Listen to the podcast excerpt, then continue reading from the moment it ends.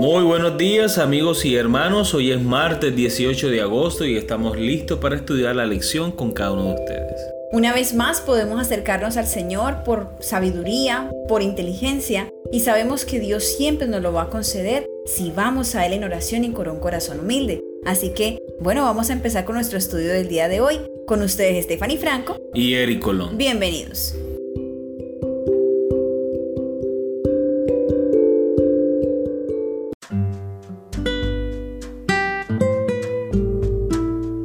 El Ministerio Senador de Jesús, parte 1. El título de la lección para el día de hoy. El método de evangelismo de nuestro Señor va más allá de los discursos memorizados y las presentaciones enlatadas. Es tan rico y dinámico como la vida misma.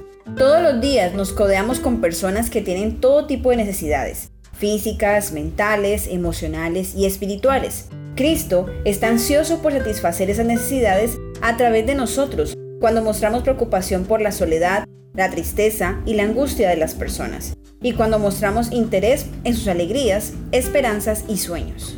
Jesús ministraba las necesidades manifiestas de las personas para poder satisfacer sus necesidades más profundas. Una necesidad manifiesta es un área de la vida donde las personas ya sienten que no pueden resolver un problema por sí mismas. Puede ser la necesidad de dejar de fumar, bajar de peso, seguir una dieta mejor o reducir el estrés. Puede ser una necesidad de alimentos, de vivienda o de atención médica. Puede ser la necesidad de terapia y consejos para el matrimonio o la familia. Sin embargo, una necesidad fundamental es lo que más necesitan los seres humanos, la necesidad de una relación personal con Dios y la comprensión de que su vida tiene un significado eterno. La reconciliación con Dios en un mundo caído es nuestra mayor necesidad. Lee las historias del paralítico en Mateo capítulo 9 versículo 1 al 7 y la mujer con el problema de flujo de sangre en Marcos capítulo 5 versículos 25 al 34. ¿Qué indicios tenemos en ambas historias de que Jesús vinculó la curación física con satisfacer la necesidad principal de reconciliación con Dios? Mateo capítulo 9 versículos 1 al 7. Entonces entrando Jesús en la barca, pasó al otro lado y vino a su ciudad. Y sucedió que le trajeron un paralítico tendido sobre una cama. Y al ver Jesús la fe de ellos, dijo al paralítico, Ten ánimo, hijo, tus pecados te son perdonados. Entonces algunos de los escribas decían dentro de sí, Este blasfema. Y conociendo Jesús los pensamientos de ellos, dijo, ¿Por qué pensáis mal en vuestros corazones? Porque, ¿qué es más fácil? Decir, los pecados te son perdonados o decir, levántate y anda. Pues para que sepáis que el Hijo del Hombre tiene potestad en la tierra para perdonar pecados, dice entonces al paralítico, levántate, toma tu cama y vete a tu casa. Entonces él se levantó y se fue a su casa. Marcos capítulo 5 versículos 25 al 34. Pero una mujer que desde hacía 12 años padecía de flujo de sangre, y había sufrido mucho de muchos médicos y gastado todo lo que tenía y nada había aprovechado antes se le iba peor. Cuando oyó hablar de Jesús, vino por detrás entre la multitud y tocó su manto, porque decía, si tocare tan solamente su manto, seré salva. Y enseguida la fuente de su sangre se secó y sintió en el cuerpo que estaba sana de aquel azote. Luego Jesús, conociendo en sí mismo el poder que había salido de él, volviéndose a la multitud dijo, ¿quién ha tocado mis vestidos? Sus discípulos le dijeron, ¿ves que la multitud te aprieta y dices, ¿quién me ha tocado? Pero él miraba alrededor para ver quién había hecho esto. Entonces la mujer, temiendo y temblando, sabiendo lo que en ella había sido hecho, vino y se postró delante de él y le dijo toda la verdad. Y él le dijo, hija, tu fe te ha hecho salva. Ve en paz y queda sana de tu azote. Amén. Muy bien, recordemos la pregunta. ¿Qué indicios tenemos en ambas historias de que Jesús vinculó la curación física con satisfacer la necesidad principal de reconciliación con Dios? En ambas ocasiones Jesús estaba más preocupado por el bienestar espiritual de esta persona. Al hombre que estaba paralítico primero le hizo sentir la paz del perdón de Dios. Le dijo, hijo, tus pecados te son perdonados. Es que debemos entender algo muy importante. Las personas que estaban enfermas o padecían alguna discapacidad física se consideraba que estaban en esa condición por sus pecados o por los pecados de sus padres. Entonces ellos eran rechazados por la sociedad porque eran considerados como personas pecaminosas.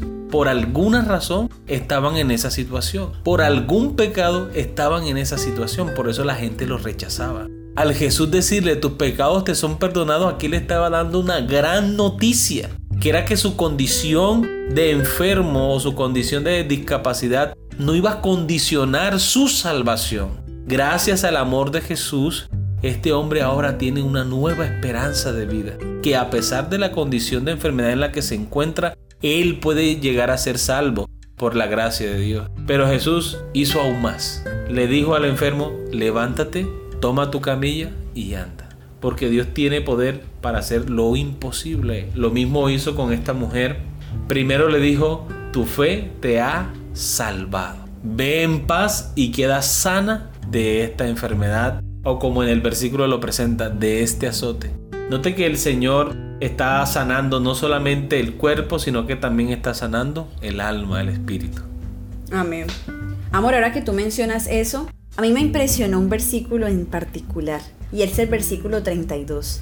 Dice, pero él miraba alrededor para ver quién había hecho esto. O sea, Jesús no se quedó simplemente con la sanación de esta mujer cuando ella toca su manto, porque él pudo haber continuado, ya listo, ya fue sana, no hay problema, pero no, porque él quería sanarle más, como decías tú, más que su cuerpo. Él quería también brindarle perdón por sus pecados. Él quería permitir que ella también fuera salva, limpia de sus pecados, limpia de sus transgresiones. Así que él no se iba a quedar tranquilo a saber quién había sido, dónde estaba la persona, porque quería decirle también, no te preocupes, además de tu cuerpo, he sanado tu corazón. Amén, así es. Muy bien, continuamos con nuestra lectura. El ministerio de curación de Cristo incluía mucho más que la sanación física y emocional.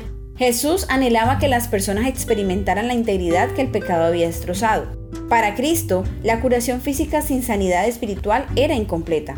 Si el amor de Dios nos motiva a desear el bienestar físico y emocional de un individuo, también nos motivará mucho más a desear el bienestar espiritual de esa persona que pueda vivir la vida al máximo aquí y por toda la eternidad. Después de todo, cada persona a la que Jesús sanó finalmente murió. Por lo tanto, su verdadera necesidad por encima de todo era espiritual. ¿No es así? Así es. Muy bien, hemos llegado a la pregunta final de nuestra lección para el día de hoy. ¿Qué tipo de iniciativas puede tomar nuestra iglesia en nuestra comunidad para satisfacer las necesidades de las personas y demostrar que realmente nos preocupamos por ellas? Piensa en las personas de tu comunidad. ¿Qué está haciendo tu iglesia para marcar la diferencia en la vida de las personas? Bueno, yo pienso, amor, que uno de los puntos importantes que la iglesia ha tomado en este sector, que lo he podido ver, es que los hermanos se unen para hacer comidas para llevarle a las personas. Sabemos que aquí en Cartagena existen muchas personas que vienen de otras partes, por ejemplo de nuestro país vecino, Venezuela. Y los hermanos de la iglesia se han dedicado con mucho entusiasmo, bueno, por lo menos antes de la cuarentena, a llevar alimentos a estas personas, a compartir con ellos algo, porque saben que hay muchos de ellos acá cerca. Y eso es bonito, eso es bueno, que las personas puedan tener la seguridad de que cuentan con una ayuda, por lo menos algo. Y ya después vendrá la parte espiritual. Ya ellos poco a poco podrán ir escuchando la palabra de Dios. De otro modo también está lo que la iglesia puede hacer en su propia comunidad, en los que va a haber siempre, en los vecinos. Esa parte no es fácil, porque muchas veces el enemigo pone tropiezos, pone cosas de modo que los vecinos no estén satisfechos con la iglesia. Pero gracias a Dios que por el hecho de tener aquí mismo el colegio, las personas tienen mucha relación con, con la iglesia alrededor. Y tenemos muchos estudiantes que viven aquí justamente cerca a la iglesia. Entonces pienso que de muchas maneras podemos estar impactando en la vida de las personas, mostrándoles a ellos que somos una comunidad y que deseamos colaborar de alguna manera, deseamos ayudar, deseamos brindarles algo de seguridad, de tranquilidad, de paz y un mensaje de parte de nuestro Dios. Creo que eso es importante. Así es, mi amor, muy importante que no simplemente la iglesia esté dispuesta a enseñar la palabra, sino también suplir las necesidades en lo más que se pueda, ya sea con un mercado, ya sea con ropa tal vez, ya sea con asistencia para ayudar a las personas si están enfermas en casa, para visitarles, para orar por ellas, para hablar con ellas.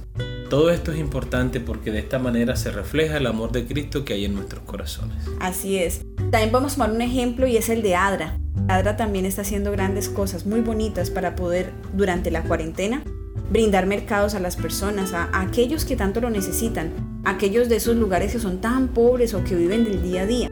Entonces es bueno que no solamente Adra lo haga, sino que cada uno de nosotros esté pendiente, no solo en la iglesia, sino de parte nuestra. ¿Qué podemos hacer para ayudar a otros? Si podemos de nuestro mercado tal vez separar algo, apartar algo. Es una buena iniciativa con la que podemos también aportar un granito de arena. Y bueno, en esta cuarentena también podemos llamar a las personas, orar por ellos, que la gente sepa que estamos pendientes de ellos, aunque estamos por ahora lejos, pero el Señor nos puede tener cerca de corazón. Amén. Muy bien hermanos, hemos llegado al final de nuestro estudio. Espero que haya sido de crecimiento espiritual para cada uno de ustedes, así como hemos crecido espiritualmente nosotros. Amén. Nos esperamos mañana para una nueva lección y que Dios les bendiga. Amén.